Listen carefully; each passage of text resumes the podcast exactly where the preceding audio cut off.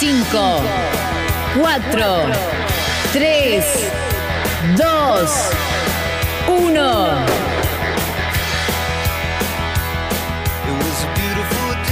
A la mañana, mejor correr.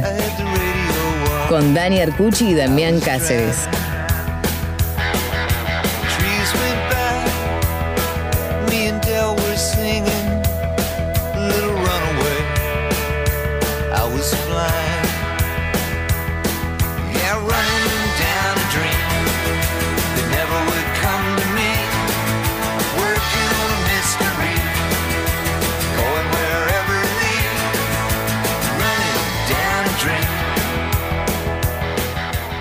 Muy buenos días, muy buenas tardes, muy buenas noches, porque a cualquier hora, en cualquier momento, en cualquier lugar, y yo diría, Damián Cáceres, en cualquier circunstancia, eh, mejor correr. ¿Cómo anda, Dami?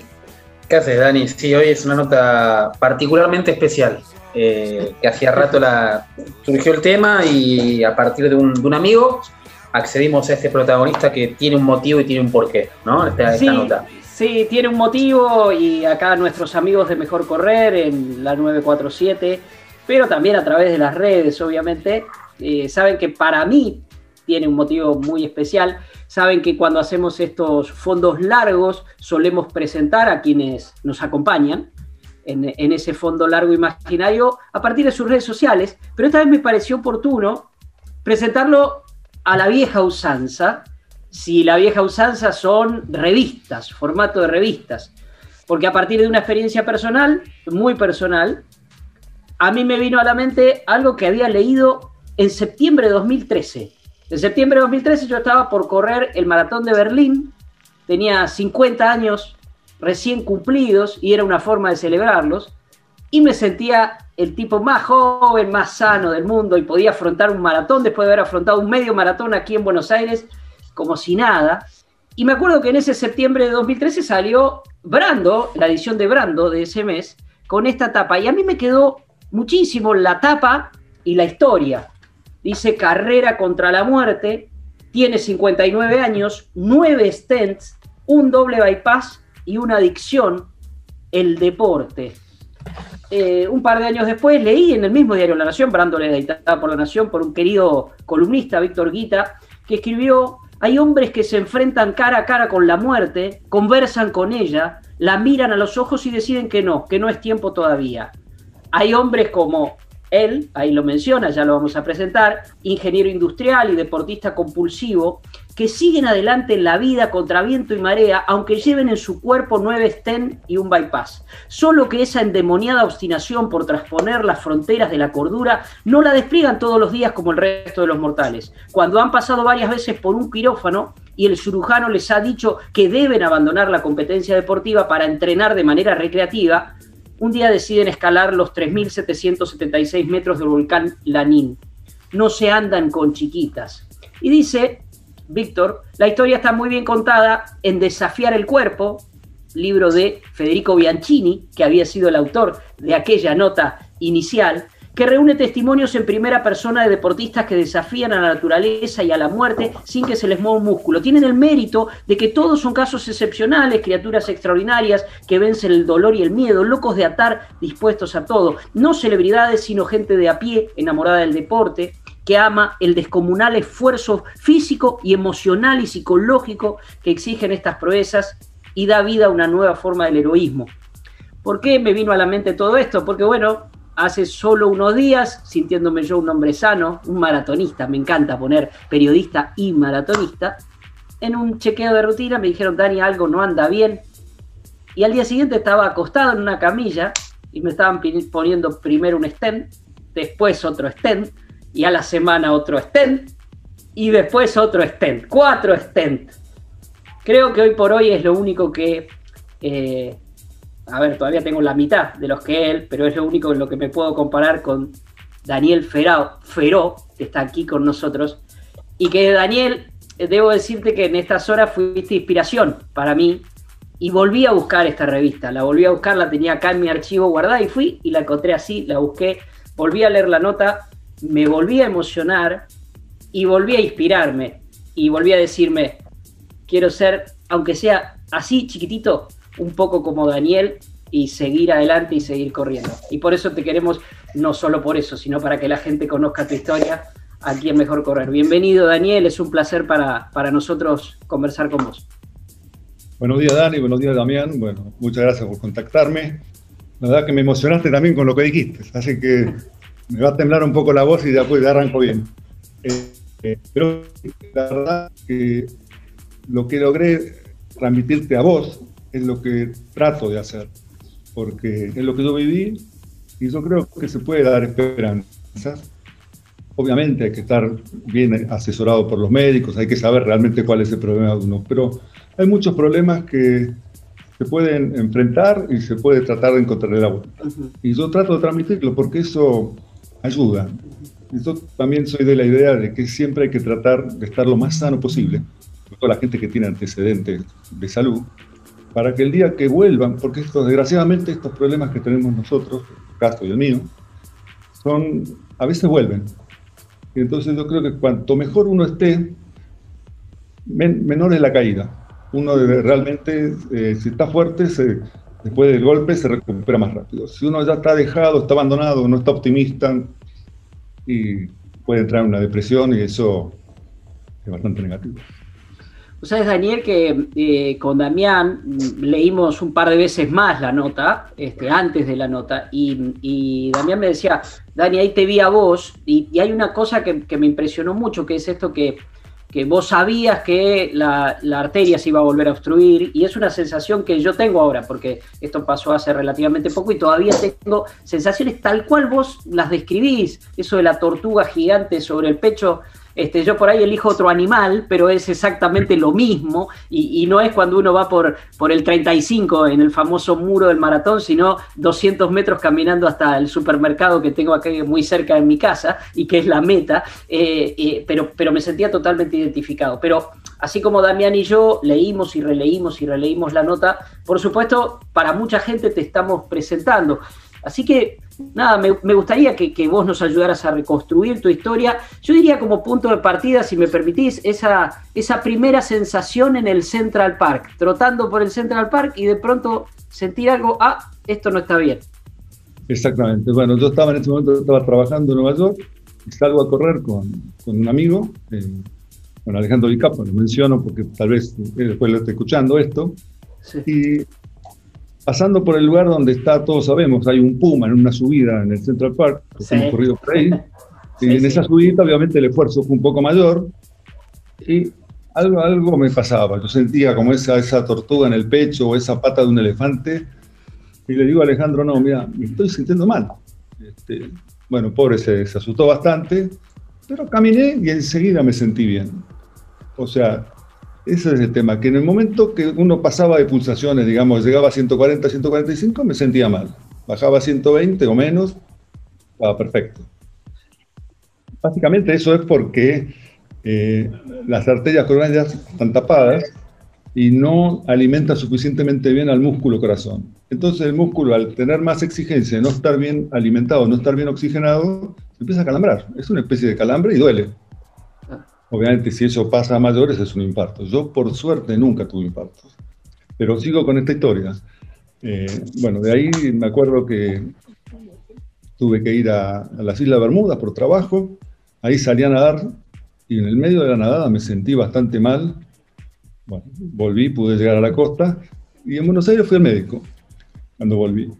Y en esa época no existían los métodos de diagnóstico que hay ahora. Claro todavía la, la, ergometría no existía. A mí me hacían un electrocardiograma, el electrocardiograma en reposo daba bien. El de esfuerzo todavía era una cosa muy nueva en Argentina, casi no se hacía. Y bueno, me vieron eh, por el tema de pulmón, neumonólogo, porque justo me agarré una gripe. Todos pensaron que era una gripe. Pero bueno, eso había sido mayo y ya para octubre pude, por suerte, enganchar con otro cardiólogo, que es el que me atiende todavía, desde el año 85 estoy hablando. ¿eh? Eso quería decir, yo tenía 32 años cuando me pasó esto.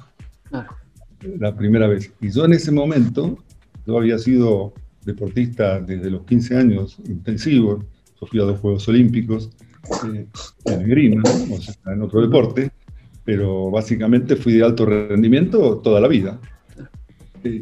bueno, y me, sucedió. En ese momento yo estaba todavía en el equipo nacional de Grima. Eh, este médico me hace un test y ahí se dan cuenta de que algo había, un poco lo que te pasó a vos. Me hacen una radiografía y ahí detectan que, bueno, que había que hacer una intervención, que en esa época era algo muy nuevo, se hacía en muy pocos lugares, y no había stents todavía. O sea que mi primera intervención fue una angiopatía. Se entraban, era todo lo mismo que los stents, pero solamente dilataban la arteria y se iban. Y estaba el riesgo que la arteria se colapsase. Ahora al poner un stent, la, la arteria no colapsa. Eso fue en el 85. Y bueno, en ese momento me prohibieron seguir competir. O sea, me dijeron, el equipo de la ciudad de Grima, olvídate, no podés competir más. Y bueno, fue difícil, empecé a andar en bicicleta. Al año 86 volví a participar, haciendo trampa, por decir así, en un torneo de Grima y me sentí mal.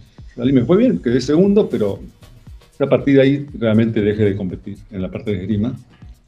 Eh, bueno, después la vida siguió y me empecé a sentir mal de vuelta en el año 98. O sea que mi primera intervención aguantó 13 años. 13 años. En el 98 ya había stents. Y ahí, bueno, la verdad tuve una intervención en marzo, otra en julio, otra en noviembre. Tres intervenciones porque el stent a veces lo que sucede es que el cuerpo lo rechaza. Entonces lo envuelve en una especie de, por decir así, de pielcita para expulsarlo, porque es un cuerpo extraño, y cuando lo envuelve lo tapa. Hoy por hoy ya no sucede eso porque a los stents le ponen un remedio, probablemente están medicados, se llaman stents medicados. En esa época no había todavía. Entonces, bueno, luego de ahí aguanté hasta marzo de 99, donde me empecé a sentir mal, ahí me hacen otra intervención y dicen, no, ya no van mal los 70, tenés que ir a bypass. Y ahí fue que en mayo del 99 tuve los, los dos bypass. En el fondo siempre hay que tratar de poner la mayor cantidad posible, lo, la mayor que el cuerpo permita. Uno dice, cuatro bypass es peor que dos, y no sé. Si te pudieron poner cuatro, mejor, porque vas a estar mucho mejor para el futuro. Pero bueno, en fin. Y, bueno, todo ese periodo, digamos, del 85 al 99, yo no competí tanto. Me entrenaba, siempre me entrené, nunca, nunca dejé de entrenarme. Y a partir de los bypass, ahí sí, realmente en el 2002 volví a, entrenarme fuerte y a competir. Ahora, Daniel, eh, dos cosas que surgen. Eh, primero, el nombre del médico, que lo mencionaste también muchas veces en la nota o en, el libro de, Fede, que aprovecho para, para mostrarlo. Desafiar el cuerpo, que Dani lo mencionó, de Federico Bianchini, el nombre del médico y ¿había antecedentes familiares? Sí. Eh, antecedentes familiares sí había, mi padre. Mi padre también tuvo, eh, eh, no tuvo, pero sí tuvo tres bypass. O sea, mi madre no. Mi madre, por suerte, no, no tuvo ese tipo de problemas.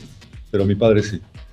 Yo en mi caso diría que lo mío es por antecedentes familiares, porque yo siempre mantuve peso en línea, siempre me entrené, o sea, a veces competitivamente, pero nunca dejé de entrenarme cuatro o cinco veces por semana, tal vez en forma más moderada. Eh, sí, antecedentes familiares. Eh, mi cardiólogo es el doctor Jorge Lerman. Este, el doctor Lerman, bueno, es una eminencia en su tema, eh, es una persona que hace deportes, esa es otra cosa que yo recomiendo siempre. Claro, claro. Ir a médicos que hacen deportes. Claro uno es deportista, tiene problemas, necesita un médico que sea deportista, que entienda el problema que uno tiene y por lo menos le pueda decir hasta dónde pueda ir. Eso es para mí un punto muy importante, porque he hablado con médicos que dicen, ah, no, tuviste esto, quédate, vos caminás, si podés caminar vas a estar bien.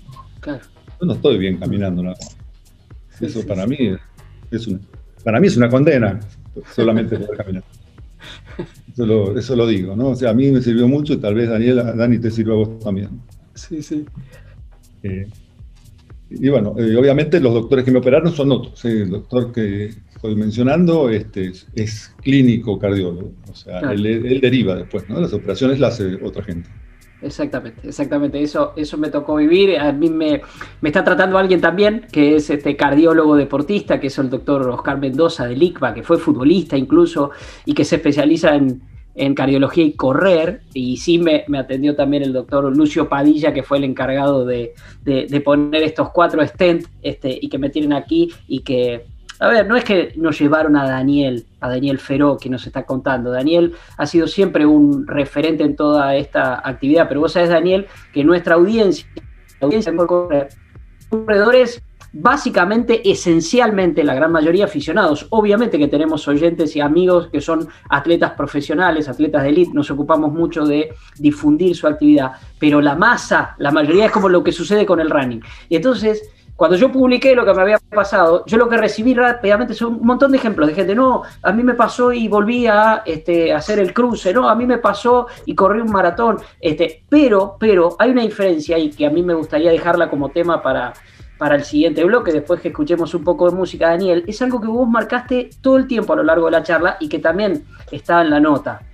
Esta diferencia, ¿no? Está competir, entrenarse y hacer una vida normal de caminata. Ni vos, ni yo, ni la mayoría de los que nos escuchan toman el caminar como un objetivo, digamos, está bien, en casos graves más importante es eso. Pero creo que también vos estás marcando una diferencia entre entrenar y competir, que son dos cosas distintas. Eh, me gustaría profundizar en eso después. Vamos a escuchar algo que, bueno, si para mí Daniel es un inspirador, para todos, para cualquiera de los que corremos, escuchar carrozas de fuego es más que inspirador también.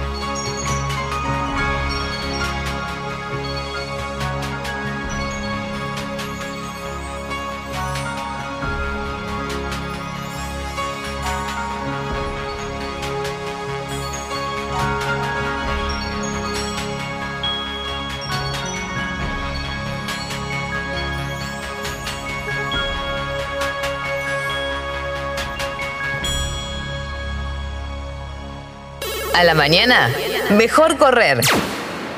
Y aquí seguimos en Mejor Correr, compartiendo este momento que yo digo de de, inspiración seguramente para, para, muchos. Estamos charlando con Daniel Feró, uno de los protagonistas del libro Desafiar el Cuerpo, escrito por nuestro amigo Federico Bianchini, que, y que recomendamos fervientemente con Damián.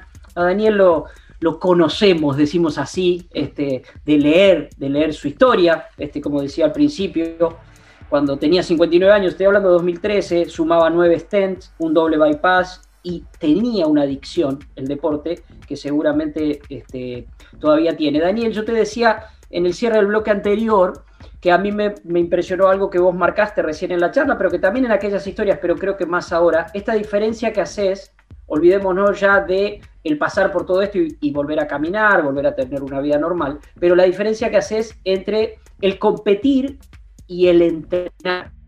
Eh, teniendo en cuenta que nuestra audiencia mayoritariamente somos de aquellos que eh, hacemos esto de manera aficionada, pero ¿cuál es la diferencia y cómo te impactó a vos eso? Bueno, eh, realmente a mí competir me gustó toda la vida. Soy competitivo por naturaleza. Eso es, son condiciones de gente conozco gente que no lo tiene, me acuerdo en mis épocas de grima, donde en la sala, se decía en el club, había compañeros que eran excelentes esgrimistas, pero después en los torneos no ganaban. O sea, competir también requiere no solamente de técnica y de estado físico, sino de una actitud mental y una ganas de, de lograr un objetivo. Yo en lo mío, en lo que sea carreras, yo no largo una carrera si no estoy convencido de que la voy a terminar.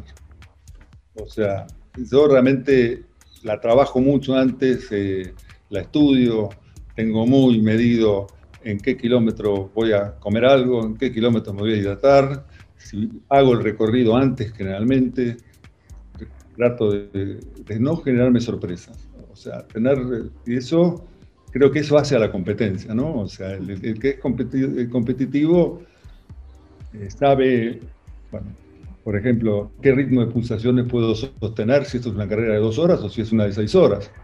Eh, eso lo tengo muy estudiado. O sea, yo sé que si voy, por ejemplo, en un Ironman, en mi caso, yo lo terminaba con promedio de pulsaciones 125. Uno dice, qué bajo. Y bueno, porque si iba a 140 no lo terminaba.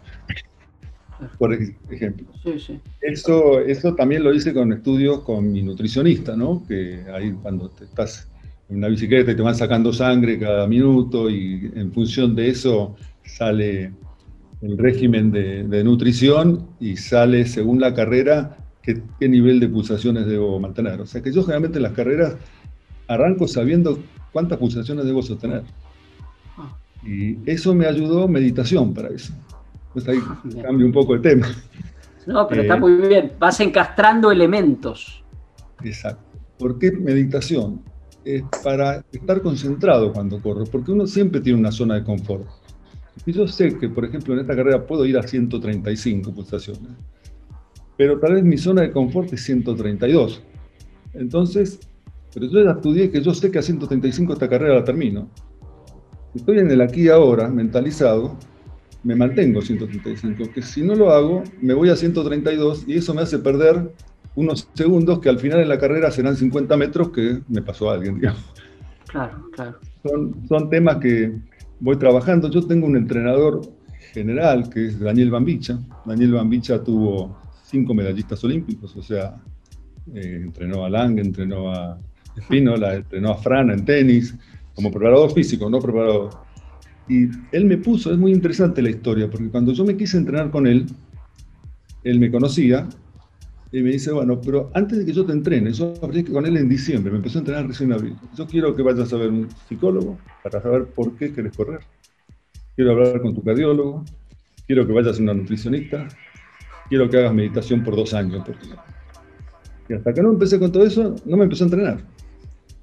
Bueno, lo tomo en serio, es algo que voy, es la diferencia entre competir, pero para mí es como un hobby eso, porque me ocupa parte del día, me preparo, y obviamente tengo mucho apoyo familiar. Estas cosas tienen un gran apoyo familiar, olvídense, no se puede. Se puede, es algo que es imposible, porque toma muchas horas y los que están cerca de uno tienen que poder comprenderlo. En mi caso... Daniel, sí, perdón. En función de, esto pensaba, de este, de este disfrute que vos lográs eh, realizar en, las competencias o en las carreras, ¿cuál fue la más compleja de encarar?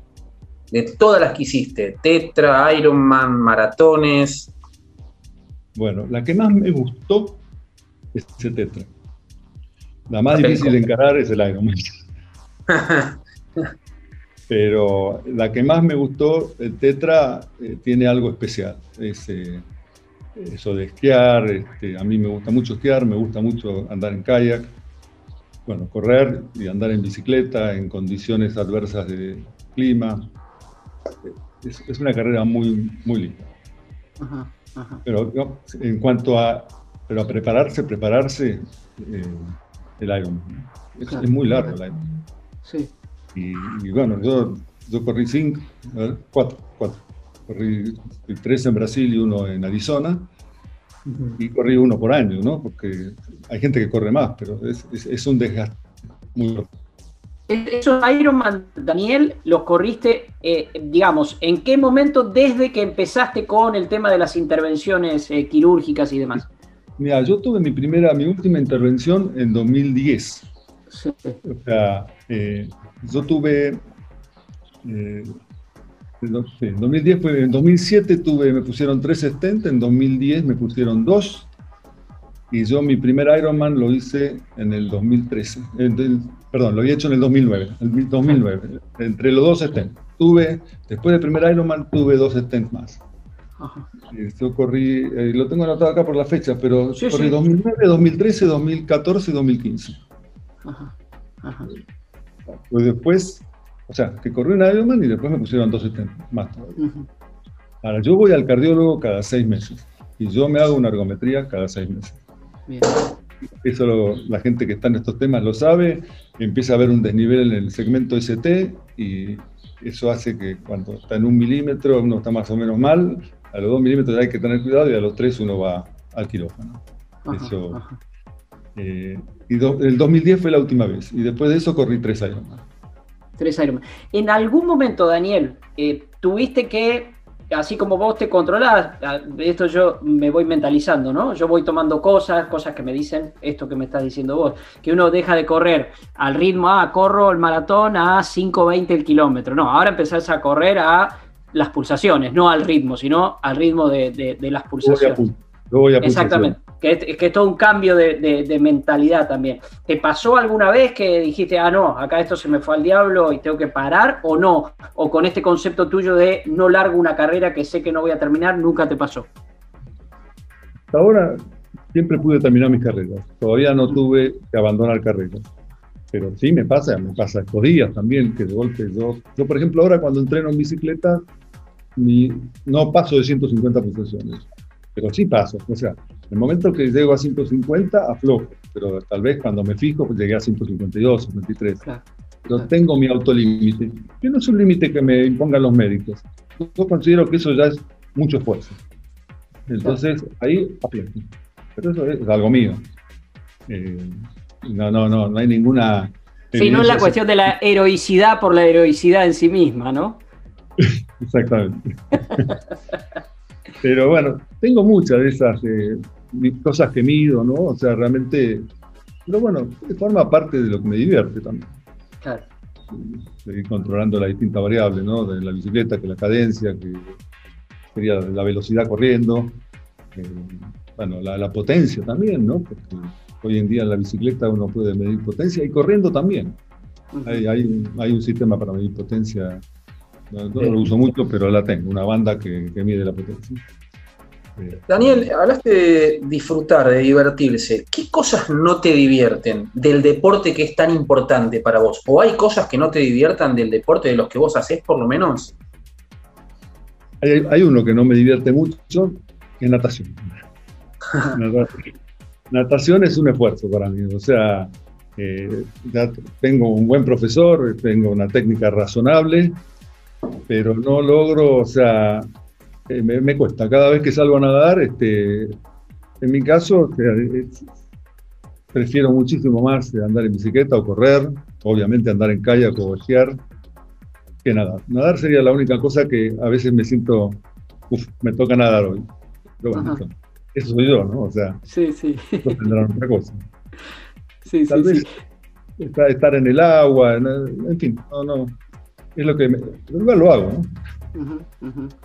Ya, ya, ya, vamos a meternos en, en lo que es tu, tu, actualidad, pero en este ida y vuelta, en, volver para atrás. Eh, Damián hace un rato te preguntó cuánto había de, genético, de hereditario, en lo que te habían dicho los médicos. Es lo primero que uno pregunta. Este, está lo hereditario, está la alimentación. Yo soy un fanático de los, de los asados. Creo que me gusta más hacerlos que comerlos, pero, pero de todos modos soy un fanático. Y hasta qué punto, uy, uno sube una foto. Y viste, ahora floja con los asadán y me escribían todos, ¿viste? que... y el otro punto es el estrés que, también los que tenemos determinados tipos de trabajos, que muchas veces cuando nos gustan mucho es más estresante todavía, parece mentira, pero, pero es así, porque por ahí uno eh, se excede y demás. Em, sé por las notas, por las historias, que en tu caso hubo parte de estrés personal y de estrés profesional que vos, que al momento, bueno, para, para, para, para, bajemos un cambio. ¿Cuánto influyó eso también, Daniel? Sí, eh, aquí me, remonto, por ejemplo, al año 99, cuando realmente me ponen eh, los, dos, eh, me hacen los dos bypass. En ese momento, mi cardiólogo me dice, bueno, hasta ahora no te lo había pedido, pero ahora quiero que vayas a un psicólogo. Tenemos que ver realmente, porque sin duda vos tenés un problema de colesterol, que eso con medicación yo el colesterol lo controlo. Soy una persona que mantengo mi peso generalmente, yo no me meto nada en la boca sin saber que estoy comiendo, o sea, pero igual como asado, esas cosas también, pero me cuido, digamos, cinco días por semana me cuido mucho y después menos. Pero a lo que voy es eso, entonces ahí fui al psicólogo, fui seis veces nada más, pero me sirvió mucho para detectar cuáles eran mis principales estresores, estresores. Y después, perdón, darme algunas pautas de cómo mejorarlo. Eh, realmente, si son cosas personales, son cosas difíciles de hablar también a veces. Sí, sí, porque hay cosas de familia que algunos a veces prefieren no comentar. Pero, por ejemplo, una de las cosas fue eh, mi trabajo. O sea, yo realmente, bueno, ahí cambié de trabajo. Eh, estaba en una empresa fantástica, iba todo bien, pero me estaba haciendo daño. Por eso fue que yo en el año 98 tuve tres operaciones. En el 99 empezaba de vuelta y después tuve lo que pasa en el 99. O sea que el estrés, sin duda, es uno de los factores. En mi caso fue un factor importante y me sirvió mucho encontrar cuáles eran las cosas que más me estresaban y encontrar alguna solución para cada uno de estos temas. Yo no hice análisis, digamos, freudiano de ir para atrás, sino era más del aquí ahora, que sería un counseling más que nada, para adelante. bueno, hoy estoy parado acá, estas son, esta no la puedo controlar, esta no la puedo cambiar, esta sí la puedo cambiar, esta más o menos, y me dio resultado. Y eso, eso, bueno, eso también lo recomiendo porque eh, a veces las cosas que nos generan estrés las tenemos claras, a veces no las tenemos tan claras, o a veces la tenemos más o menos clara, pero decimos, por esta no, la, no puedo hacer nada. Y hay herramientas. Un, buen counselor, un buen psicólogo puede dar a uno, mira, pero intenta por este lado, a esta persona que la ves tres veces por semana y mirala una, una vez por semana y llamarla a la otra, pero no, no, hagas un cara a cara con esa persona tantas veces porque terminas mal. En fin, a mí me sirvió mucho.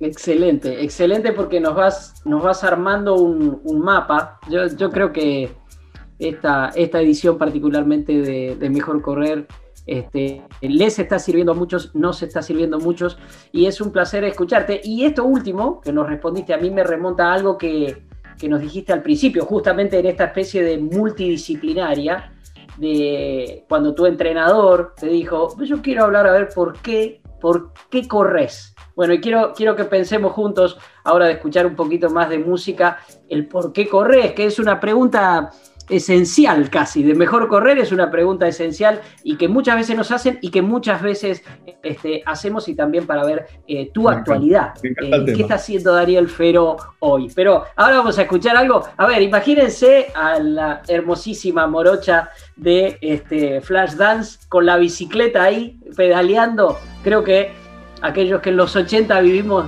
de la manera en que vivimos los 80, este, cuando escuchamos What a Feeling, este, todos también nos inspiramos.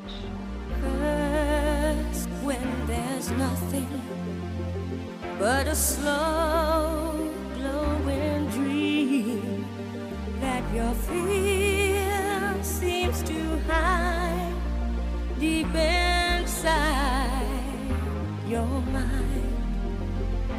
All alone, I have cried silent tears full of pride. In a world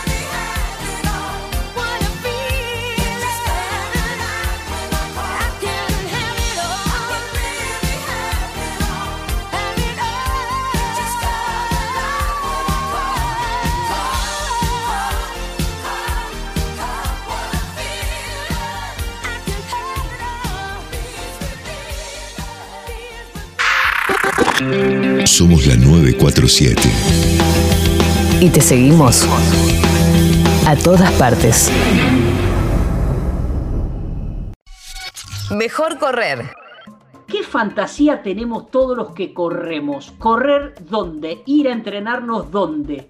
Acá en la cercanía puede ser Cachi, ¿no? Ajá. ¿Y más lejos? Y Kenia, y Ten, la meca, la meca real del fondo a nivel global. Totalmente, allí donde corren los campeones, allí soñamos ir todos. ¿Y saben qué? Aquí en Mejor Correr tenemos un representante que está entrenándose en Kenia, que está corriendo en Kenia, que está viviendo en Kenia, Dami. Así es, Julián Alonso de Bahía Blanca, directo a Kenia, con viaje de ida, pero no sabe cuándo va a regresar. Él y su mujer tienen algo para, para contarnos cada semana. Cada semana nosotros recibimos carta desde Kenia, carta de un corredor. ¿Vos querés correr con los keniatas? Julián Alonso corre con ellos y acá, el mejor correr, todas las semanas nos manda una carta y nosotros la leemos y la escuchamos. Viernes 2 de abril del 2021. Queridos amigos, les cuento que se postergó el maratón del Doret. Aparentemente empeoró la situación del COVID en las grandes ciudades de Kenia y el presidente puso restricciones que prohíben toda actividad deportiva. La carrera estaba programada para el domingo 11 de abril y ahora quedó pospuesta indefinidamente. Los organizadores prometieron que se realizará ni bien se elimine esta restricción.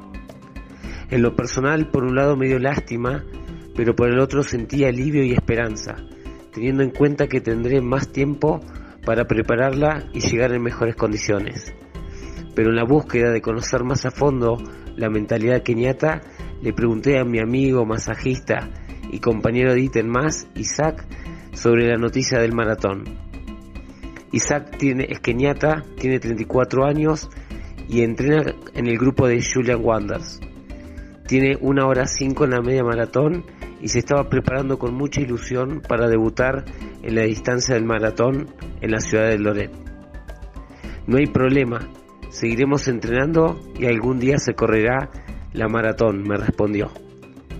Si bien era la respuesta que me esperaba, me provocó una alegría inmensa que en este caso Isaac, como representante de mis ídolos, los keniatas, me haya contestado con tanto optimismo y seguridad. Una vez más confirmo mi teoría de que no es por tener un tendón de Aquiles más ancho o más largo que los keniatas ganan en cualquier lugar. Yo esperé ocho años para correr mi primer carrera en el exterior. Isaac continuó. Tenemos que entrenar, entrenar y entrenar para estar, para estar listos cuando llegue la oportunidad. Pero nunca sabemos cuándo va a llegar.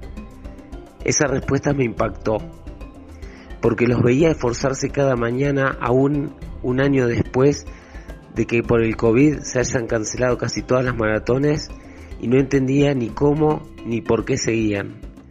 Y ahí entendí que si bien el COVID es un problema para ellos, ellos están acostumbrados a aguantar mucho más. Sin dudas, nosotros vemos solo la punta del iceberg cuando los vemos ganar y nos quedamos con lo superficial, con las zapatillas que usan, con su técnica, con lo que toman durante la carrera, cuando la base es mucho más profunda y mucho más difícil de copiar. Yo trato de seguirlos en todo, intento comer como ellos, entrenar como ellos y de a poco soñar más y preocuparme menos también como ellos. Sin duda me siento cada vez mejor y cada vez más fuerte. Espero que les sirva esta historia de los keniatas y que vean que no es tan importante lo que sucede, sino cómo reaccionamos ante lo que sucede. Les mando un abrazo gigante, Julián Alonso, cartas desde Kenia. Cada semana nosotros recibimos carta desde... A la mañana, mejor correr. Y aquí seguimos en Mejor Correr, hoy compartiendo el fondo largo con eh, Daniel Feró. Y que Daniel fuimos armando como una especie de, rompecabezas multidisciplinario cuando uno vive una, una situación traumática, como puede ser eh, el problema de corazón, y tener un stent, y tener otro stent, y tener un bypass, y seguir compitiendo, que es ir armándose un equipo de, asesoramiento.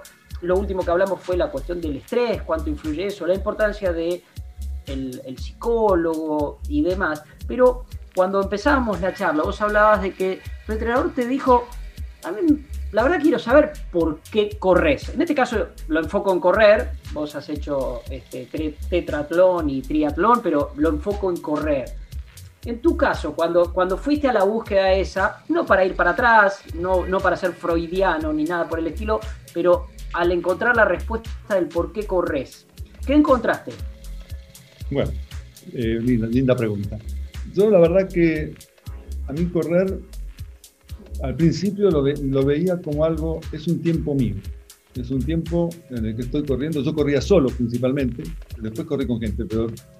Y era mi, al principio, media hora, porque al principio, hasta que uno va entrando, después uno ya sale, hace una hora y media, dos horas.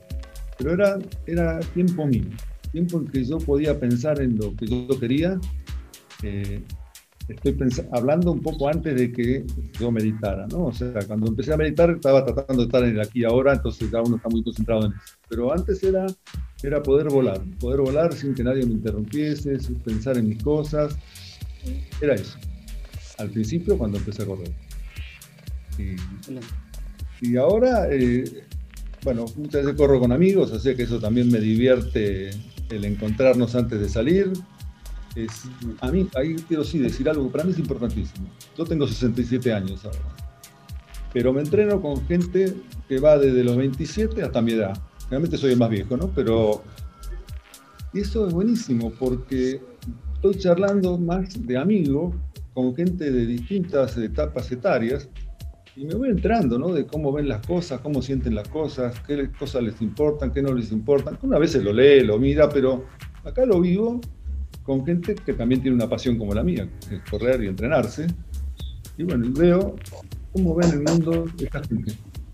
Obviamente con argentinos, todos, no es que la estoy viendo todo el mundo, pero me encanta, me encanta y, y yo sé que soy bien recibido, o sea que no eh, en- encajo bien en esos grupos porque claro, soy el viejo que, que hace eso, que soy más grande que los papás de ellos y, y también obviamente a los profesores también les sirven, entrenadores, un modelo. Mira, vos, él no falta nunca, siempre viene, fíjate.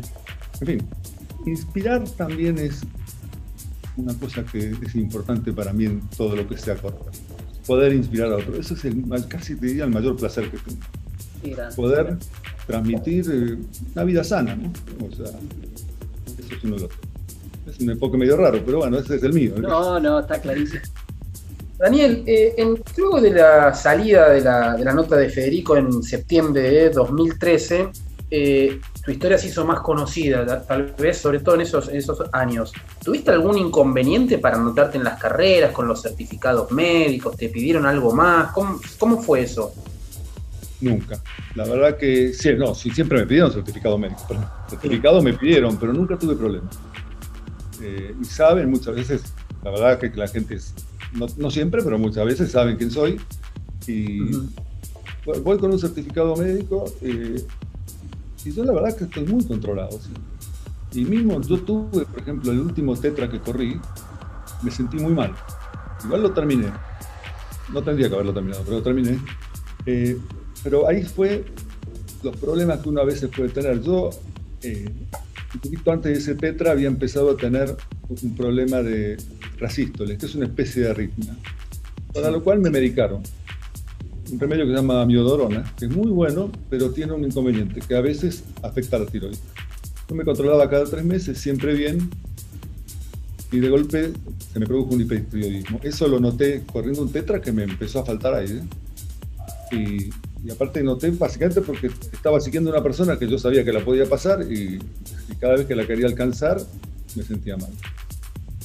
Eh, igual la terminé esa carrera y, a partir de ahí tuve un, un tratamiento de hipertiroidismo. Hipertiroidismo bastante complicado, que tuve 3-4 meses que tuve que parar. Eso fue en el 2017.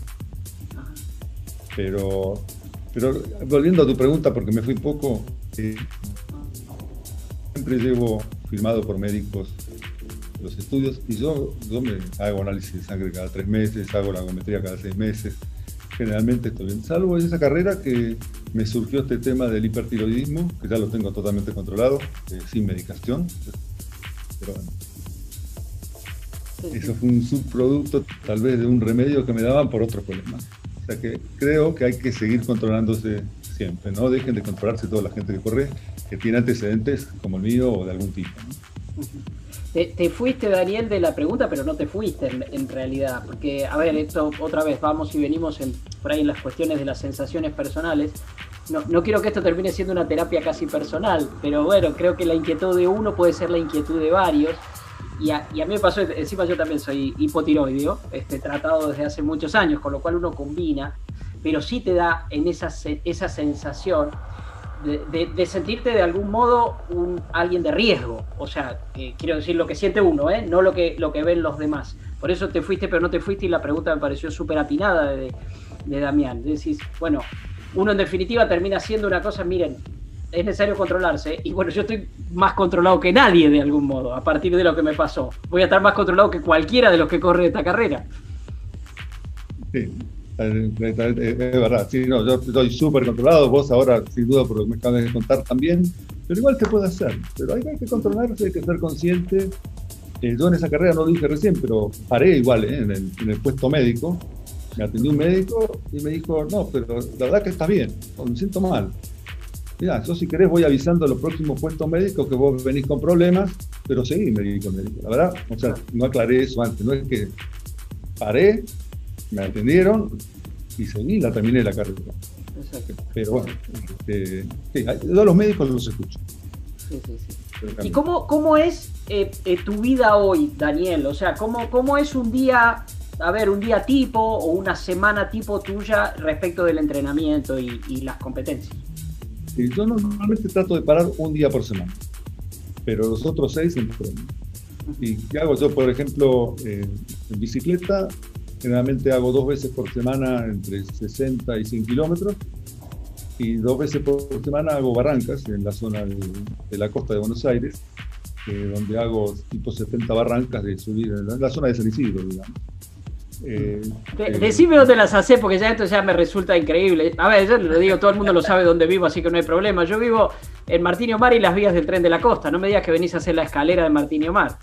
Eh, a veces la he hecho, la he hecho, pero en, en- la parte de bicicleta la hago más de la zona de Martínez a la Luz. Ah, claro, Sí. claro. Pero las escaleras sí, las escaleras de Martín Omar las he hecho montones de veces, años, hasta con pesas encima. Pero sí, sí, entre- entrené mucho por esa zona. Pero eh, barrancas hago dos veces por semana, después eh, gimnasio, eh, por suerte tengo bastante bien instalado un gimnasio en casa, y si no también tengo un gimnasio muy cerca de casa, y hago unas tres veces también. Eh, natación, una o dos, no más. Y correr, normalmente, pero no lo estoy haciendo ahora porque ando con un problemita en la cadera, pero sí, en épocas normales, generalmente estaba haciendo dos veces 10 kilómetros y una vez 16. Claro. Pero no soy de hacer pasadas, por ejemplo. O sea, Ajá. generalmente evito esos picos de, de altas pulsaciones. Por mi, por- sí, levanto pulsaciones cuando hago barrancas con la bicicleta, obviamente. Claro, claro. Es ahí donde.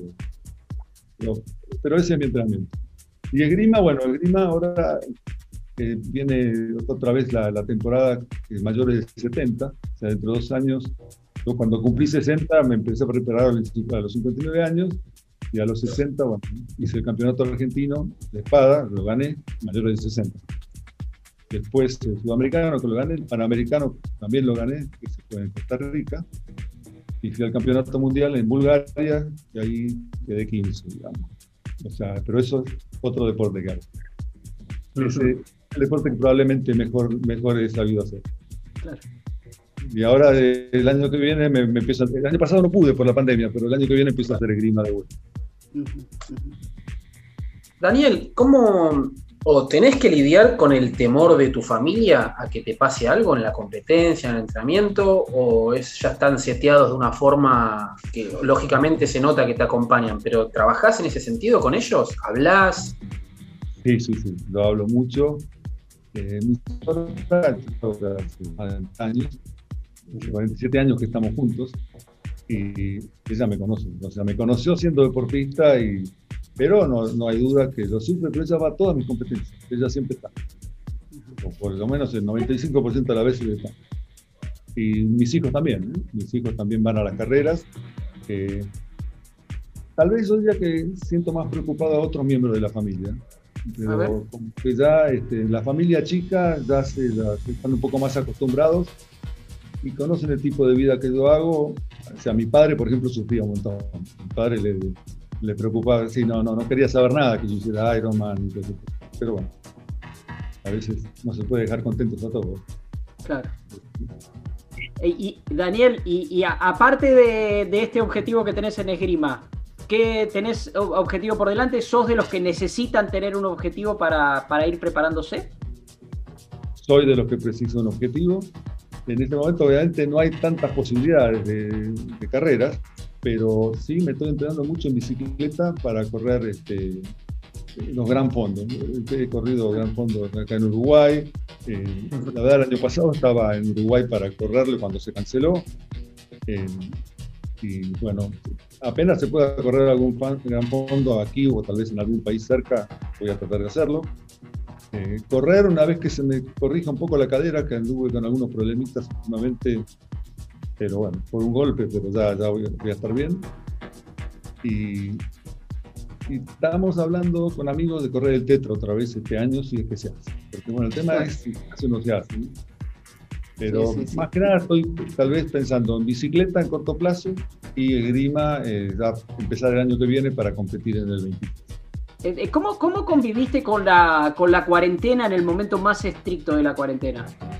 Sí, me agarró en Uruguay, me agarró en Uruguay porque había venido a correr el, Gran Fondo de Punta del Este, que no se hizo, y después no me pude volver. O sea que recién pude volver el 4 de abril a, Bu- a Buenos Aires. Ahí, bueno, obviamente esos días hice más de mil kilómetros acá en bicicleta, o sea, gente, mucha bicicleta en, en Punta del Este. Después en casa, eh, por suerte tenía un muy buen rodillo de bicicleta. Y, y la verdad que no, yo en casa tengo cinta, tengo elíptica, tengo a través de los años, son muchos años de acumular cosas y con los hijos que se fueron ya tengo espacio donde poner las cosas. Un cuarto vacío, o sea que cuarto El nido, vacío- el nido vacío se convirtió en un gimnasio grande. y la verdad que sí, la verdad que sí, la verdad que sí. Y, y tenía un buen rodillo y con mi grupo de bicicleta nos juntábamos eh, a través de WhatsApp o a veces con Zoom, muchas veces, y pedaleábamos dos horas y charlando, mientras pedaleábamos, charlábamos, que no me afectó tanto y en la zona donde estamos en San Isidro ya a los tres meses podíamos salir a andar en bicicleta solo, Cierto, cierto. pero yo salía solo. Y a correr también nos dejaban salir, nos molestaban, la verdad. Ujú. No podía uno ir en grupo, pero yendo solo que puede. Así que no, no me afectó mucho. ¿eh? Bueno, Daniel, la verdad que ha sido un placer, Damián, este, que nos hemos dado. Yo sé que Damián, en esta vez, nosotros tenemos como, un, como una especie de, de ejercicio este, que no Una está conexión. planificado, pero que es así, que uno pregunta y el otro pregunta, uno pregunta y el otro pregunta, y Damián me dijo, Dani, te dejo, vos, vos, vos volá en esta, porque, porque sabía que para mí era, era muy especial, Daniel, y a mí me ha colmado absolutamente las expectativas. Este, yo que trabajé tantos años en diarios y en revistas, pero sobre todo en los diarios siempre se decía, un diario vale la pena si hay una nota que valga la pena. O sea, de un diario de un montón de páginas, hay una nota que te deja algo, el diario valió la pena. Y yo digo de las charlas, si hay un concepto este, que, que nos quedó, valió la pena. Y a mí me quedaron particularmente un montón de conceptos. Y sé que en la situación que estoy yo, en la que estuviste vos, en la que puede estar Damián, ¿por qué no? Eh, hay muchos Creo que no, que nos pero- escuchan y seguramente se llevaron un concepto. Y hay algo que sé que te gusta porque lo dijiste al pasar, yo lo, cuando te presenté lo hice sin saber que para vos era especial, pero el hecho de ser inspiración. Y, y creo que realmente, Daniel, sos inspiración, así que muchísimas gracias por haber compartido estos minutos con Mejor Correr. Dani, de nada, Damián también y todo el equipo que, bueno, sé que estuvieron trabajando fuerte por esto. Muchísimas gracias. Gracias. Damián. Gracias a vos también, Damián, por el espacio. No, esto, esto tiene, tiene un correlato, me parece, Dani. No sé si una Dani, pero algo así Eso. tiene que haber porque es una persona para escucharlo, detenerse un costadito y, y que él narre, Bueno. nos cuente. Bueno, lo iba a dejar para fuera del aire, pero ya que Damián lo dijo Ah, este, al aire, no, vale la este, se viene vale una. Sadani, Dani, se viene una Sadani, somos vecinos, vecinos por lo que escucho, por lo que veo, así que seguramente se viene una Sadani y encima me enseñas, mira, esto estaré, podés, esto no podés. No, no voy a estar.